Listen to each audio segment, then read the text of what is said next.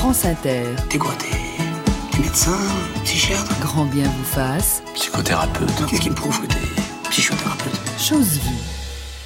Les choses vues cette semaine avec euh, le philosophe euh, Alexandre Julien. Bonjour Alexandre. Bonjour. Alors euh, procrastiner, euh, remettre au lendemain, renvoyer au calendrier grec, euh, est-ce un trait de, de caractère pour vous, une fatalité euh, Et peut-on s'en défaire? Un sage indien, Swami Prajnampad, ça s'écrit comme ça se prononce, avait coutume de dire que la joie est dans l'action, pas dans la planification.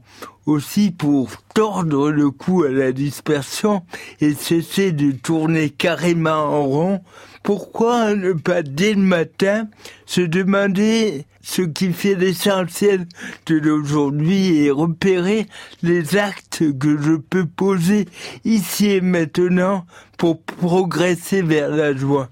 Sans me laisser happer par l'infrasecondaire, l'exercice c'est peut-être revenir mille fois par jour à l'essentiel tout en restant bien sûr infiniment ouvert à l'imprévu. Alors comment euh, peut-on euh, incarner au quotidien ce, ce, désir, cet élan vers le progrès, euh, vers cette ouverture? On sait bien que nos bonnes résolutions tournent souvent court. L'exemple du génial Emmanuel Kant est édifiant. On raconte qu'il aurait rédigé la critique de la raison pure, un livre bien costaud de la pensée occidentale, en y consacrant, tenez-vous bien, une heure par jour.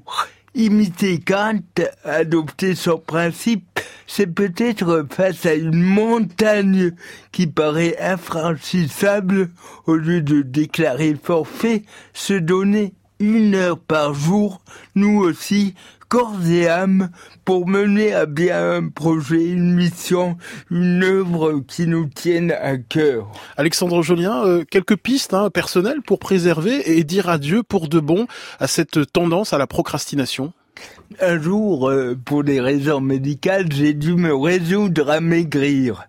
Je tenais mon mantra pour liquider les fameux « je commence demain ». Je me répétais à la moindre tentation, le match se joue au présent, ici et maintenant. La vie procède du marathon plus que du sprint. Passons gentiment à l'action sans tarder. Et, et vous, euh, à titre personnel, vous êtes un procrastinateur né ou euh, vous luttez euh, contre cette tendance eh ben, lutter contre la tendance, c'est déjà y être en plein dedans. Oui, je procrastine.